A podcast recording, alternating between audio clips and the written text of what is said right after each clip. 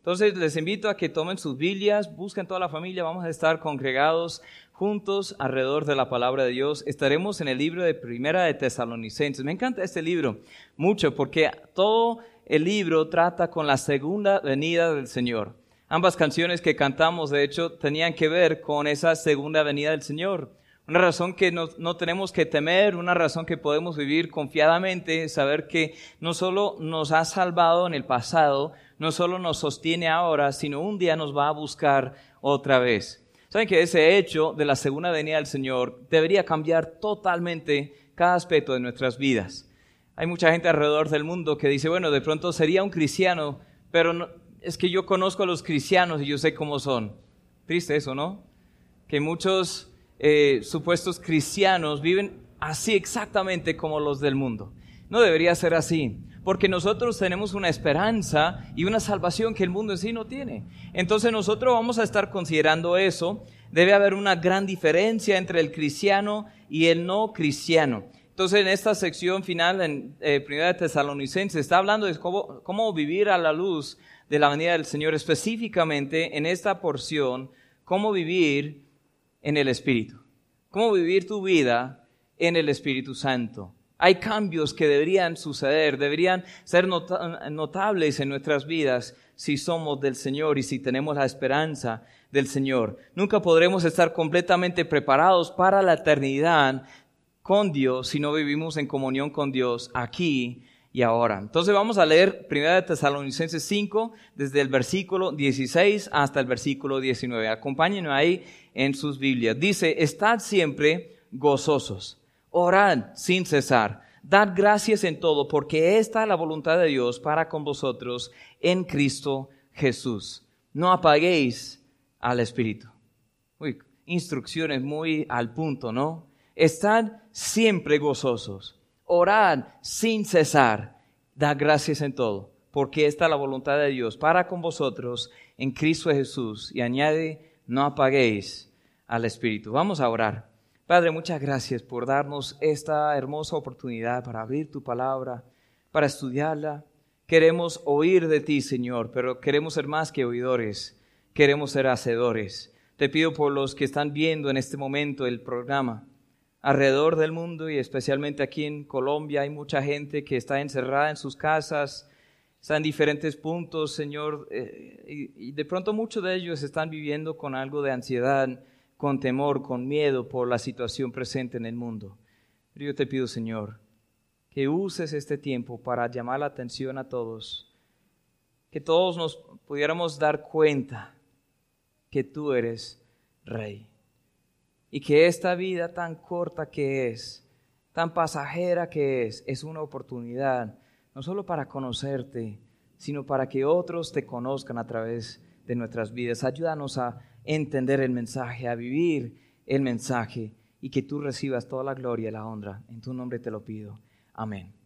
Hay varias, varios puntos aquí en el mismo texto que entendemos para qué, qué, significa realmente vivir en el Espíritu Santo. Vamos a tomar uno por uno. Están aquí tan obvios. Ahí en el versículo 16 dice, están siempre gozosos. Saben que vivir tu vida en el Espíritu Santo quiere decir que estás siempre viviendo una vida de gozo.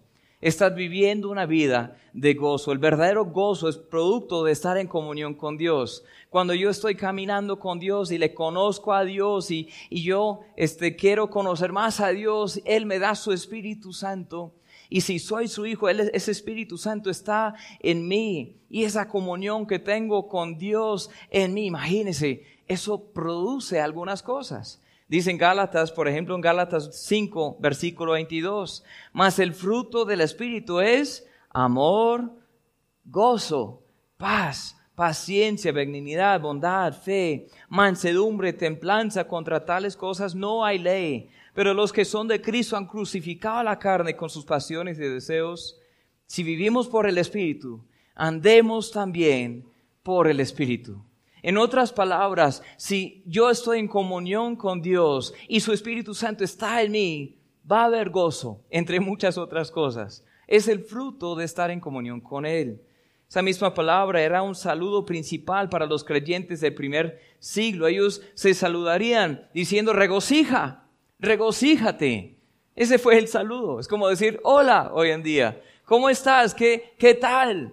Bueno, ¿qué tal eso? Para el creyente, vivir sin gozo es como un ser humano vivir sin luz, porque nosotros estamos en la luz de Dios y por eso tenemos gozo. Ahora el gozo no está basado en las circunstancias, sino en el Señor.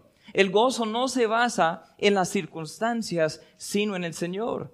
Porque todo puede, puede estar cayendo alrededor de mí, pero si yo tengo al Señor Jesús, yo puedo tener gozo en mi vida. Cuando dice están siempre gozosos, quiere decir que a pesar de cómo nos sentimos, o qué tenemos, o qué no tenemos en la mano, o qué otras personas nos están haciendo, o qué está pasando en la vida, a pesar de todo, nos gozamos en Dios.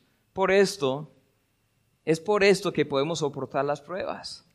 Esperamos en la salvación eterna, no en la situación presente. Dice la palabra de Dios en 1 Pedro 1, del 5 al 9. Si sois guiados por el poder de Dios mediante la fe para alcanzar la salvación que está preparada para ser manifestada en tiempo postrero, en lo cual vosotros os alegráis.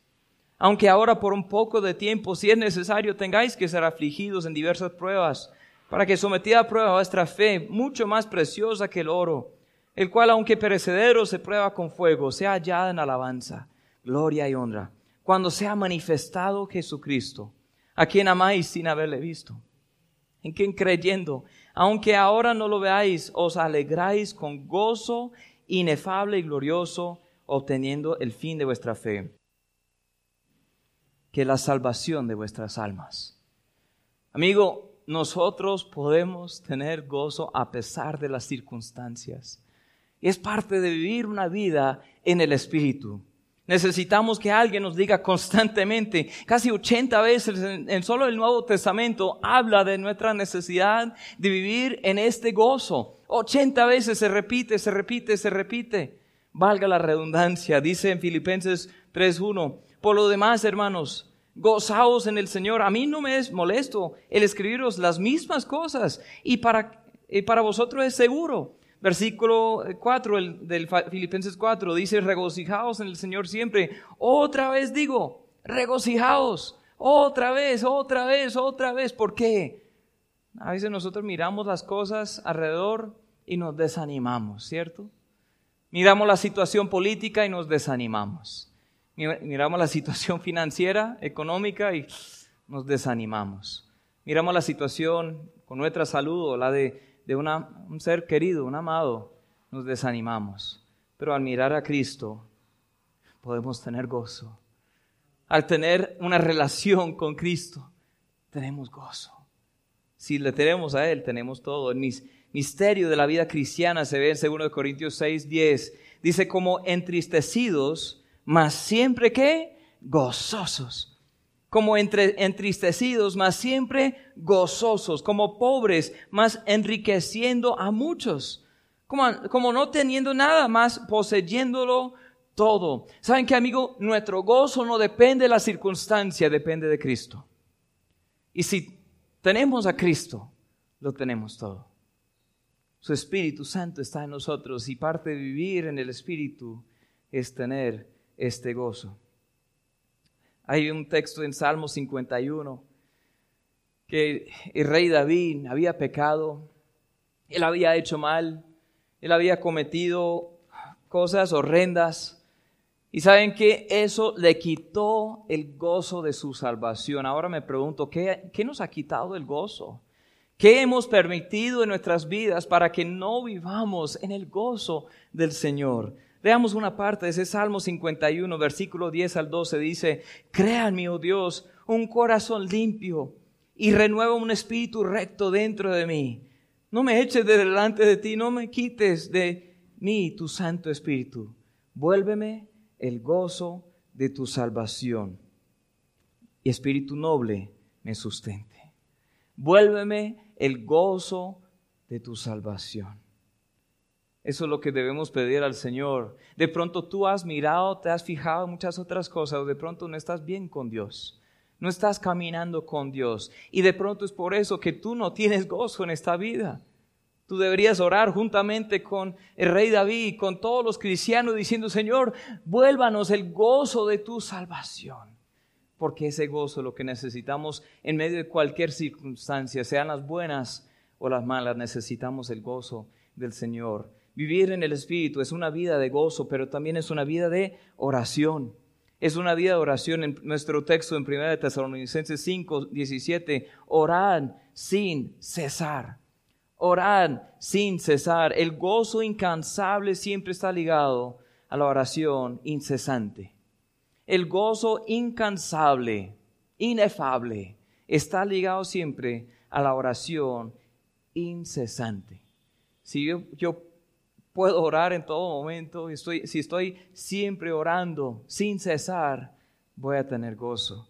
Orar sin cesar es mantener una línea abierta de comunicación con Dios, reconociendo el peligro de soltarnos de su mano. Es decir, Señor, yo no sé qué va a pasar aquí, pero te necesito. Te necesito, Señor, más que más que puedo entender, te necesito. Yo no sé qué me va a pasar, te necesito, Señor. Hay algo de la oración que nos ayuda a seguir gozándonos. Me encanta lo que dice en Romanos 12:12. 12. Dice, gozosos en la esperanza sufridos en la tribulación, constantes en la oración. Esa oración está ligada al gozo. Podemos tener gozo si estamos siempre orando en medio de la tribulación. Imagínense eso. Después de decir a los filipenses que deberían regocijarse siempre, Pablo les recuerda cómo hacerlo después de que dijo, regocijaos en el Señor siempre, otra vez os digo, regocijaos, dijo unos versículos después, por nada estéis afanosos, sino sean conocidas vuestras peticiones delante de Dios en toda oración y ruego, con acción de gracias. Y la paz de Dios, que sobrepasa todo entendimiento, guardará vuestros corazones y vuestros pensamientos en Cristo Jesús. ¿Cómo no me voy a preocupar? ¿Cómo no me voy a, tener eh, ¿cómo no voy a estar lleno de ansiedad, de afán, de, preocupación, de estrés, de, miedo, de temor? ¿Cómo? ¿Cómo voy a tener gozo en medio de esto? Dice, entregando todo al Señor en oración. Hay otra parte de eso a, la que vamos a, a ver, visitar ahorita. Pero nuestro gozo está conectado con nuestra comunión con Dios, que implica la oración. La oración. El saber que Dios está ahí Saber que Dios conoce nuestra situación, saber que Dios quiere escucharnos nos trae gran gozo y esperanza. Saber que Él se identifica con nosotros y nos invita a hablar con Él, eso nos trae gozo y esperanza. Que la oración sea nuestra primera reacción, no la última reacción. Debería ser la primerísima cuando estamos en cualquier tribulación, ansiedad, preocupación, estrés, vamos a Dios, vayamos a Dios en oración. Digámosle a Dios, Señor, yo no sé qué va a pasar, pero yo sé que tú sabes. Yo no sé qué va a pasar mañana, pero tú ya sabes por qué estás ya en mañana. Tú eres el constante, el, el continuo, gran yo soy. Ya sabes qué me pasó ayer, sabes qué me está pasando hoy, sabes qué me va a pasar mañana. Por eso te confío, Señor. La oración debería ser la primera reacción. Es una actitud consciente de Dios, una disposición a la sumisión a Él, a someternos a Él. Dice en Salmo 8, 3 y 4, cuando veo tus cielos, obra de tus dedos, la luna, las estrellas que tú formaste, digo, ¿qué es el hombre? Para que tengas de él memoria el Hijo del Hombre para que lo visites. ¿Quién soy yo para que Dios me tenga en cuenta, hermanos? ¿Quiénes, ¿Quiénes somos nosotros? Pero podemos hablar con Dios. Él nos quiere escuchar. Podemos vivir en ese espíritu con gozo. Podemos vivir siempre, constantemente en oración, en cada miedo, en cada temor, en cada ansiedad, molestia, enojo, problema, etcétera. Llevemos todo en oración a nuestro Padre Celestial. El Espíritu Santo nos ayuda a orar. Aun cuando no sabemos cómo orar, vamos y decimos, Señor, ayúdame. ¿Saben que a veces es la oración más efectiva? Una sola palabra, ayuda. Ayúdame Dios. No sé cuántas veces he orado eso, pero la verdad es que necesitamos vivir una vida sin cesar de orar. ¿Por qué no oramos? ¿Qué nos impide orar? ¿Qué nos impide orar? Vemos, vimos que en el gozo a veces hay cosas que nos impiden tener gozo, enfocarnos en diferentes cosas en la vida que no sean el Señor Jesús. O de pronto vivir en el pecado y eso nos quita el gozo, pero ¿qué nos impide orar? Sabemos que Dios quiere escuchar nuestra oración, pero de, de pronto pensamos que podemos vivir sin Él.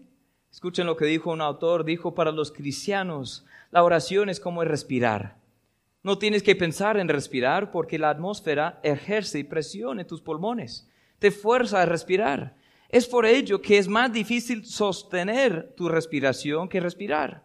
Similarmente, cuando nacemos en la familia de Dios, entramos a una atmósfera espiritual donde la presencia y la gracia de Dios ejercen presión o influencia en nuestras vidas. La oración es la respuesta normal a esa presión.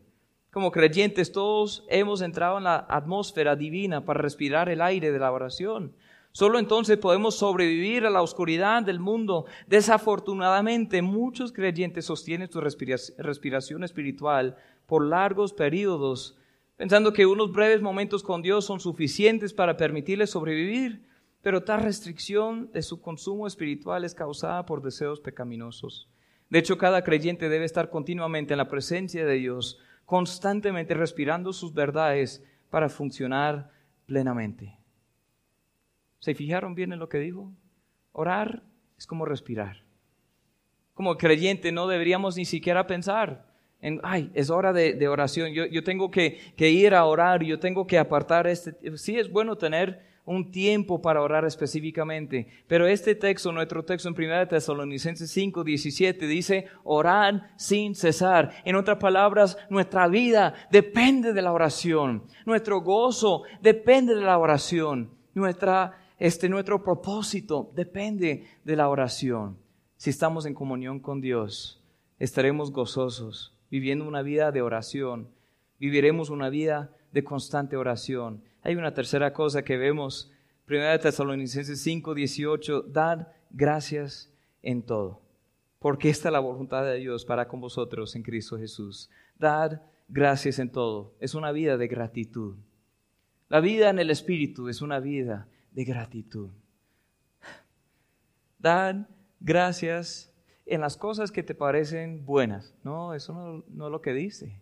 Da gracias cuando todo te va bien, cuando tienes buena salud, cuando tus seres queridos están ahí a la mano. Da gracias cuando ahí te, te mejoran el sueldo en el trabajo. Da gracias cuando, cuando tienes abundancia y mucha prosperidad. Sí, pero dice ahí, da gracias en todo. Aún en las más difíciles circunstancias podemos decir, gracias Señor. Gracias. es un resultado de vivir en el Espíritu. Así como siempre debemos tener gozo, sin cesar debemos estar en oración, también en todo debemos dar gracias. Nuestro gozo, nuestra comunión con Dios están ligados a nuestra actitud de gracias, a una acción de gracia, acción eh, de gracias. Dice en Colosenses 4.2, perseverar en la oración, velando con ella, con acciones de gracias. Eh, eh, Hebreos 13, 15. Así que ofrecemos, ofrezcamos siempre a Dios por medio del sacrificio de alabanza, es decir, frutos de labios que confiesan tu nombre. Filipenses 1, 3 a 4. Doy gracias a mi Dios siempre que me acuerdo de vosotros, siempre en todas mis oraciones rogando con gozo por todos vosotros. Estas tres palabras que siempre aparecen, gozo, oraciones y gracias. Eh, Filipenses 4:6, por nada estéis afanosos, sino sean conocidas vuestras peticiones delante de Dios en toda oración y ruego, ¿con qué? Con acción de gracias. ¿Cuál es el contexto? El contexto es no estar afanado por nada. Una pregunta, ¿cuándo nos afanamos? ¿Cuando las cosas van bien? ¿O cuando van mal? Claro, cuando van mal cuando no nos alcanza la cuenta bancaria para pagar las facturas, cuando se, está acabando la comida en la nevera, cuando recibimos esa llamada del médico diciendo tengo malas noticias, cuando comenzamos a sentir ese afán, esa preocupación, es cuando las cosas están mal. Y en ese contexto, el apóstol Pablo dice, por la inspiración del Espíritu Santo, por nada estáis afanosos. sino sean conocidas vuestras peticiones delante de Dios en toda oración y ruego. O sea, podemos orar, pero fíjense bien, con acción de gracias. ¿Cuándo tenemos a dar gracias a Dios? Cuando las cosas van bien. Pero aquí el contexto es cuando estamos afanados. Amigo, no sé qué estás enfrentando ahora. No sé qué situación estás viviendo. Pero la verdad es que tú puedes tener gozo. Tú puedes orar y decirle, Señor, yo te necesito. Pero antes de ver la respuesta, tú puedes decir, Señor, gracias por esta prueba. Gracias por este tiempo de dificultad. Gracias, Señor, porque no entiendo qué va a pasar, pero yo sé que vas a encaminarlo todo para bien. Gracias, Señor, porque aunque no entiendo, no entiendo, o estoy sufriendo. Gracias porque yo sé que vas a usar esto para tu gloria y para mi bien. Tú tienes la respuesta, Señor. Por eso, gracias. Es difícil, ¿no? El dar gracias es regocijar. Regocijar literalmente delante de Dios. De ahí derivamos charis, es, es esa carisma Literalmente es esa gracia. ¿Han pensado en eso? Es una gracia poder dar gracias. Una gracia de Dios es algo que no merecemos, poder dar gracias.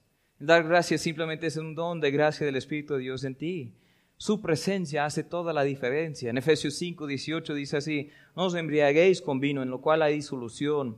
Antes bien, sed llenos del Espíritu, hablando entre vosotros con salmos, con himnos y cánticos espirituales, cantando y alabando al Señor en vuestros corazones, dando siempre gracias por todo al Dios y Padre en el nombre de nuestro Señor Jesucristo el Espíritu Santo, cuando está en nosotros, nos va a impulsar a dar gracias a Dios en Cristo Jesús. Es algo que es más allá de los confines, nuestras limitaciones como seres humanos. Necesitamos la gracia de Dios para dar gracias a Dios. Es algo que necesitamos hacer. Cristo es nuestro ejemplo esa gratitud, esa gratitud. ¿Cómo vamos a tener gracias en medio de todo? ¿Cómo vamos a decir, Señor, gracias por esta prueba? Pensemos un poco en lo que enfrentó Cristo. Porque a veces nos preguntamos, ¿tengo que dar gracias también cuando las cosas me van mal? Sí, sí. Pensemos en Cristo, dice en Lucas 22, 19, tomó el pan y dio gracias y lo partió y les dijo, diciendo, esto es mi cuerpo, que por vosotros es dado, haced esto en memoria de mí. Él dio gracias por el pan. Ese pan representaba qué? Su cuerpo partido por los pecados de la humanidad. En un par de horas Él iba a salir de ahí con sus discípulos. Él iba a ser entregado. Iba a estar delante de un juicio injusto un tribunal injusto, iban a crucificarle, ya en un par de horas iban a estar ahí crucificándole al autor de la vida. Y él tomó el pan y dio gracias y dijo, esto es lo que voy a hacer, Señor, gracias. Dio gracias al Padre por lo que iba a sufrir. Yo no sé qué tenemos que sufrir, hermanos, que sea peor que eso. ¿Cómo pudo Cristo enfrentar eso? Dio gracias por el pan partido que representaba el sacrificio brutal que él mismo haría dentro de poco tiempo. Pero ¿cómo hizo eso? Fíjense bien en lo que dice en Hebreos 12.2. Puestos los ojos en Jesús, el autor y consumador de la fe, el cual por el gozo puesto delante de él sufrió la cruz, menospreciando el oprobio, y se sentó a la diestra del trono de Dios. ¿Cómo enfrentó todas las dificultades que iba a enfrentar ¿Cómo pudo dar gracias aún en medio de ese tiempo de dolor y de angustia por el gozo puesto delante de Él?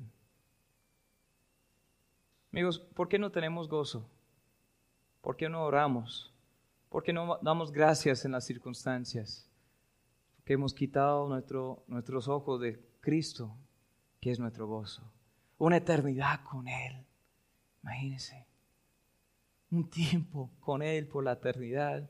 Nos fijamos tanto en lo de aquí, lo de ahora, que, que es difícil tener gozo, es difícil orar, es difícil dar gracias. Pero cuando ponemos los ojos en Él y vemos como Él, por el gozo puesto delante, sufrió todo.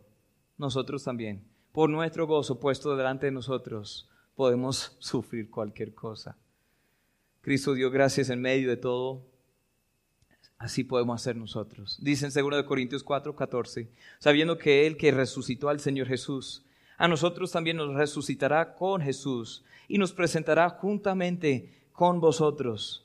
Está hablando de los eventos venideros, ¿sí? Luego dice en el 15, por todas esas cosas padecemos por amor a vosotros, para que abundando, abundando la gracia por medio de muchos, la acción de gracias sobreabunde para la gloria de Dios. Por tanto, no desmayamos. Antes, aunque este nuestro hombre exterior se va desgastando, el interior, no obstante, se renueva de día en día porque esta leve tribulación momentánea produce en nosotros cada vez más excelente, eterno peso de gloria.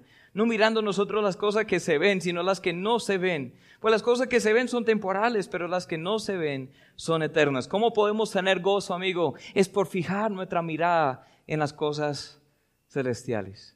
Fijar nuestra mirada en el Señor Jesús. Tener una perspectiva en Él es estar viviendo en comunión con Él. Podemos tener gozo podemos orar, podemos dar gracias. La voluntad de Dios es que vivas en perpetua gratitud. Eso es lo que dice, da gracias en todo.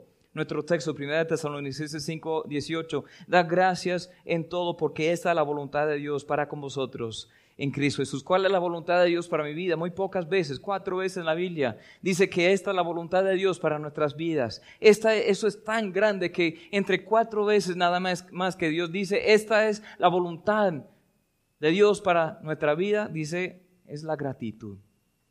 Vivir una vida de gratitud. ¿Estás dándote cuenta? ¿Te has dado cuenta de todo lo que Dios ha hecho por ti? Eso provoca en nosotros un peso más grande de dar gracias a Dios. Hay un punto más y ya terminamos. Volvamos a nuestro texto, 1 de Tesalonicenses 5, 18. Da gracias en todo porque esta es la voluntad de Dios para con vosotros en Cristo Jesús, no apaguéis al Espíritu. Es una vida sometida a la Trinidad de Dios. Vivir en el Espíritu quiere decir que será una vida de gozo, será una vida de constante oración, será una vida de constante acciones de gracias y será una vida sometida a la Trinidad de Dios. Aquí vemos las tres personas de la Trinidad obrando en nosotros. Así con muchos de esos textos que hemos leído, no sé si ustedes se han fijado, aparece Dios Padre, Dios Hijo, Dios Espíritu Santo, todos están obrando para ayudarnos a tener gozo. Podemos hablar con Dios a través de la oración. Las tres personas de la Trinidad están involucradas ahí en escuchar las oraciones, en ayudarnos, en consolarnos y podemos dar gracias a Dios en Cristo por el Espíritu Santo. Vemos la voluntad de Dios Padre en Cristo a través del Espíritu. Esta obra comenzó nuestra salvación, como dice en 1 Pedro 1.2, elegidos según la presencia de Dios Padre en santificación del Espíritu para obedecer y ser rociados con la sangre de Jesucristo. Padre, Espíritu, Hijo, gracias y paso sean multiplicadas. También Efesios 2.18, porque por medio de Él los unos y los otros tenemos entrada por un mismo Espíritu al Padre. Por medio de Cristo y el Espíritu tenemos entrada al Padre. ¡Wow! Gloria a Dios por eso! Una vida del Espíritu es una vida sometida a la Trinidad de Dios. En esta vida, o esta vida que agrada a Dios por el gozo continuo, la oración incesante, la gratitud completa, solo es posible cuando vivimos una vida sometida a Dios. Es la voluntad del Padre en Cristo por el Espíritu Santo. Así debemos vivir nuestras vidas para la gloria de Dios Padre, por la sangre de su Hijo y el poder del Espíritu Santo. Si están viendo el cuadro que nos presenta la palabra de Dios de vez en vez, en vez, en vez. Y luego hay esa frase en el versículo 19, no apaguéis al Espíritu. Porque es necesario que alguien nos diga no apagar el Espíritu, como si fuera un switch de, de la luz. Apagar, puf. ¿Por qué usa ese lenguaje? Porque es necesario que nos diga si somos hijos de Dios, su Espíritu está morando en nosotros, el Espíritu, somos el templo del Espíritu Santo. Pero ¿qué significa apagar el Espíritu? Creo que muchos solemos reconocer al Padre y al Hijo, pero tendemos a ignorar la tercera persona la Trinidad. Qué peligro, ¿no? Porque necesitamos la ayuda del Espíritu Santo a cumplir todo lo que hemos hablado. El Espíritu es quien puede y quiere obrar para cambiar nuestro ser, pero no va a imponer, eh, imponer su obra en nuestras vidas. Efesios 4:30 dice, no contristéis al Espíritu Santo de Dios, con el cual fuisteis sellados para el día de redención. Apagas el espíritu cuando no le dejes guiar en la palabra de Dios.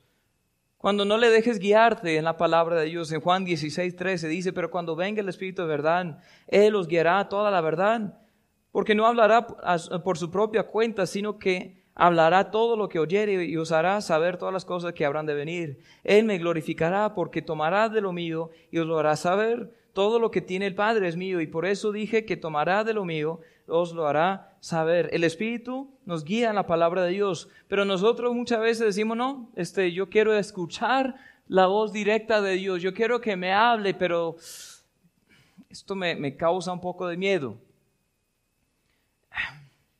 Se ha escuchado el refrán, muchos dicen, no puedes leer la Biblia o te volverás loco. ¿Cierto? Y hemos creído no puedes entender la Biblia realmente, este, deberías confiar en los expertos. Eso es apagar el Espíritu Santo. Es decir, yo quiero que Dios me hable, pero no a través de su palabra, pero eso es lo que usa. Eso es lo que usa.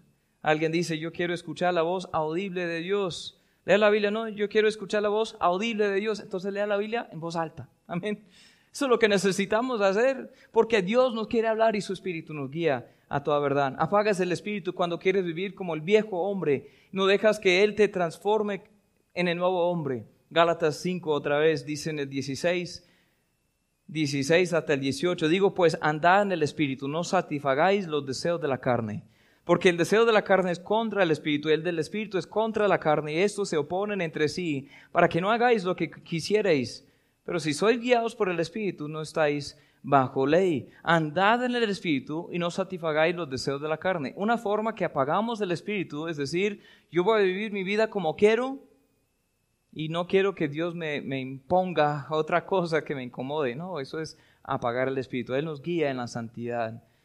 Apagar al Espíritu cuando quieres vivir en tus fuerzas y no en las de Él.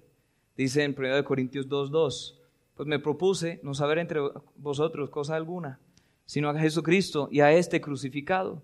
Y estuve entre vosotros con debilidad y mucho temor y temblor, y ni mi palabra ni mi predicación fue con palabras persuasivas de humana sabiduría, sino con demostración del Espíritu y de poder, para que vuestra fe no esté fundada en la sabiduría de los hombres, sino en el poder de Dios. Pablo mismo, un gran apóstol de Dios, un hombre que tenía un montón de conocimiento, tenía fuerza física, porque vemos que él caminaba hmm, alrededor de todo el mundo prácticamente, pero él dijo, yo no puedo hacer esta obra en mis fuerzas. No quiero apagar el Espíritu de Dios en mi vida. Amigo, la vida en el Espíritu, ¿cómo se ve?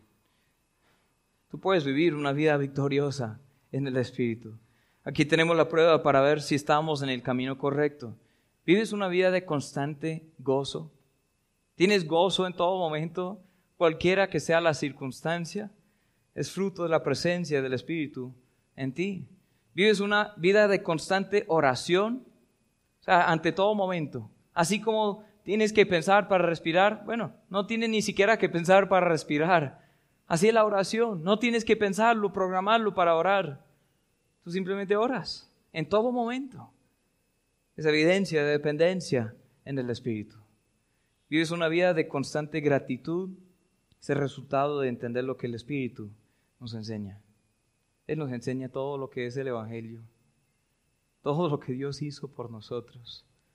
Y cómo no, no ser, eh, cómo no tener gratitud, cómo no presentar acciones de, de gracias ante Dios.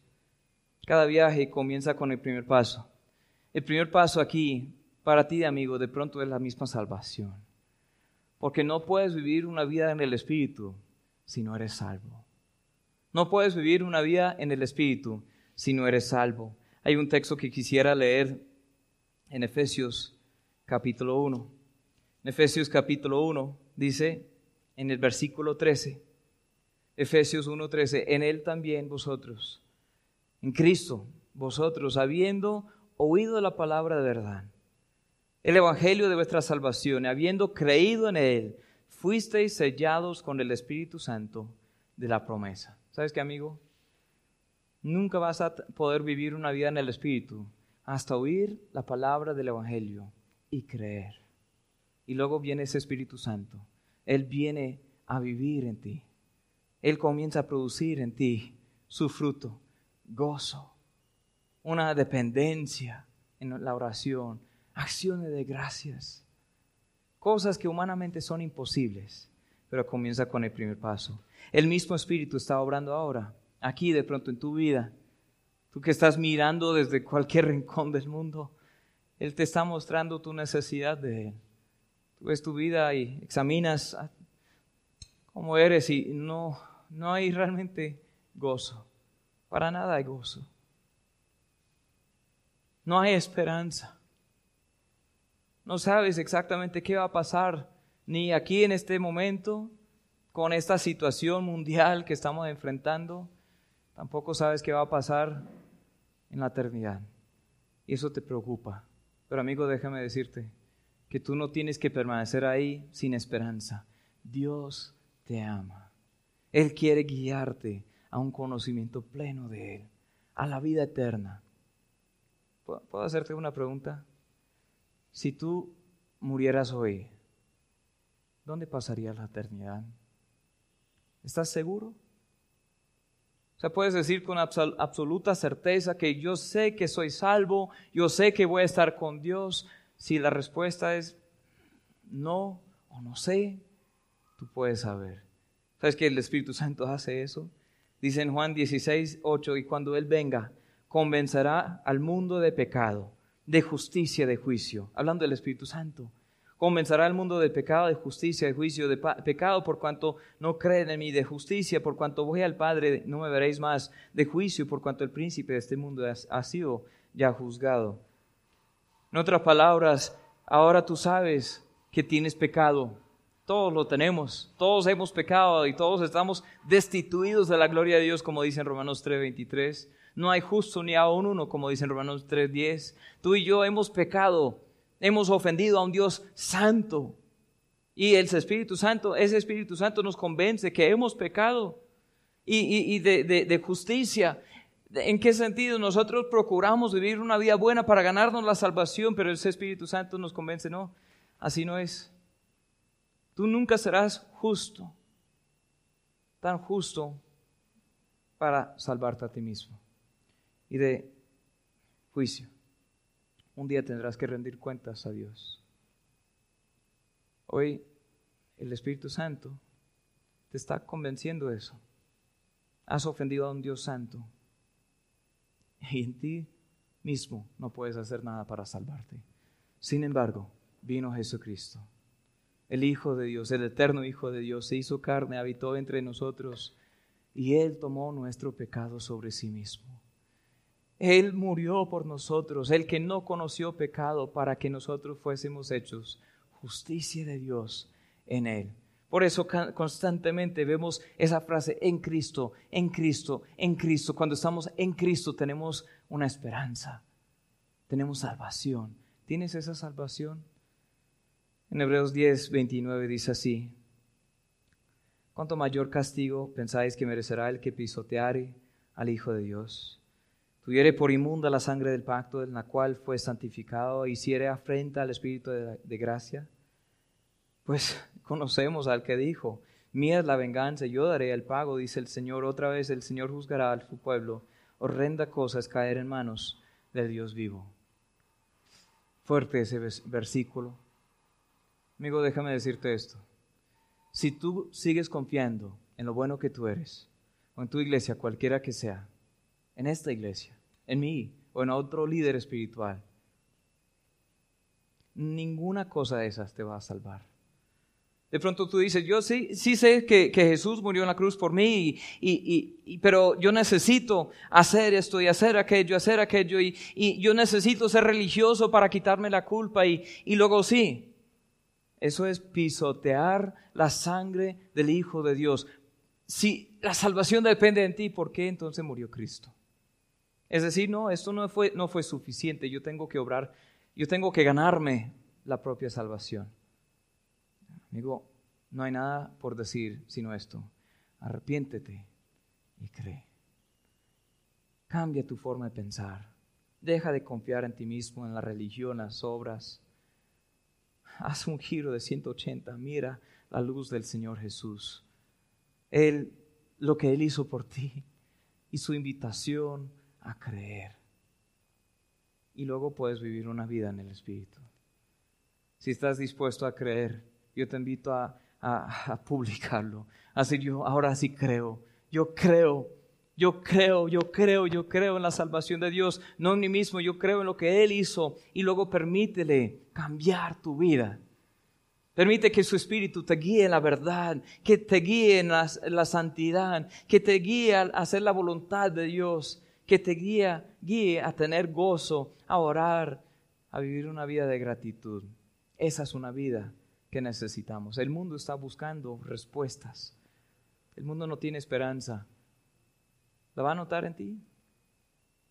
¿Va a haber alguna esperanza en ti? ¿Alguna diferencia en ti? Cristianos, es momento que vivamos en el Espíritu. Amén. Vamos a orar. Padre, muchas gracias.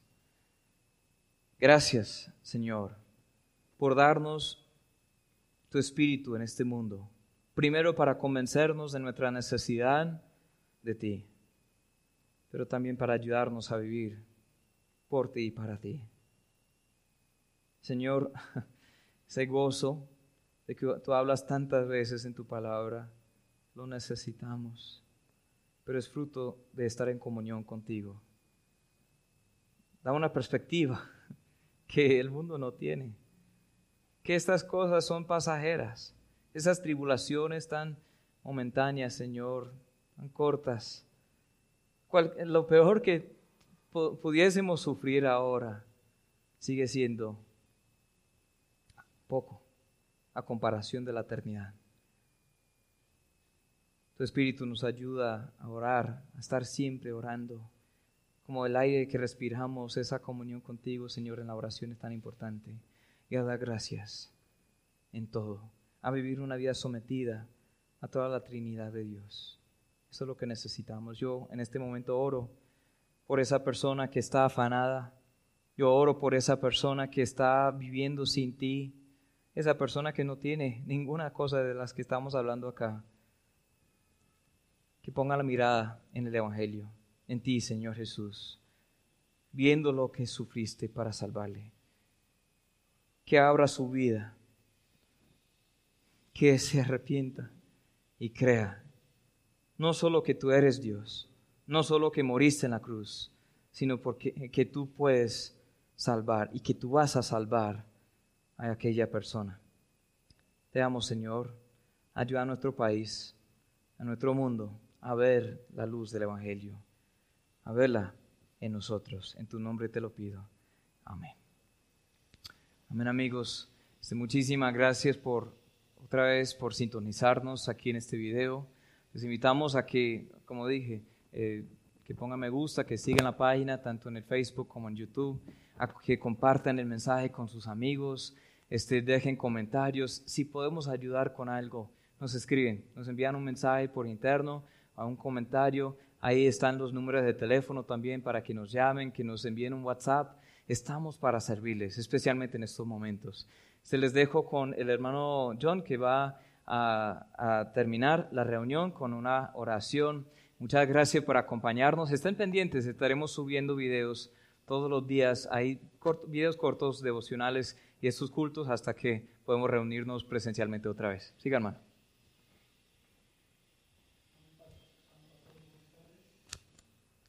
Aló. A mi pastor, muy buenas tardes. Pues sí, precisamente a todos los hermanos, a todas las personas que nos han visto, los invitamos a que ciertamente en estos momentos de tribulación, en estos momentos difíciles que se están afrontando, pues que sencillamente pongamos nuestra vista, nuestros ojos en el Señor Jesucristo y no perdamos nuestro norte, que es Él. Pues es precisamente que a todas las personas que se encuentran viéndonos, los damos un gran abrazo fraternal a la distancia, porque sabemos que esto les conforta y les acompaña. Hermanos, los invito a orar. Señor y Dios, eres grande, eres poderoso, eres soberano. Damos gratitud porque tú en estos momentos de tribulación, en estos momentos adversos, estás con nosotros y eres fiel, alimentándolos de lo que es tu palabra y haciéndonos crecer espiritualmente. Permítenos, Señor, en esos momentos de tribulación, que te busquemos, que te veamos como el único norte de nuestra vida, Señor. Porque tú ciertamente eres la persona, eres el ser que le puede dar solución a todas estas cosas. Permítenos mantener la calma. Permítenos mantener la calma enormemente y la confianza en ti y en tu palabra. Señor, te pedimos que dé sabiduría a todos los dirigentes y médicos para superar esta crisis que a todos nos toca y a todas las personas, Señor, que nos rodean, Señor. Padre, ciertamente damos gracias porque tú nos has provisto de estos medios para compartir tu palabra para todos aquellos que la necesitan, Señor. Te damos las gracias, Señor, porque aún sin poder congregarnos, Señor, podemos, Señor, estar acá hablando de tu palabra, Señor. Señor, porque esto es posible de una forma u otra para que todo aquel que tenga disposición de alimentarse de ella, Señor, pueda escucharla, pueda vivirla, Señor. Te pedimos, Señor, que a través de esto se puedan alcanzar muchas más almas. Amén y amén. Hermanos, ciertamente los sigo invitando a que sigan conectados en Facebook y en YouTube para poder seguir alimentándose de la palabra espiritual. Amén.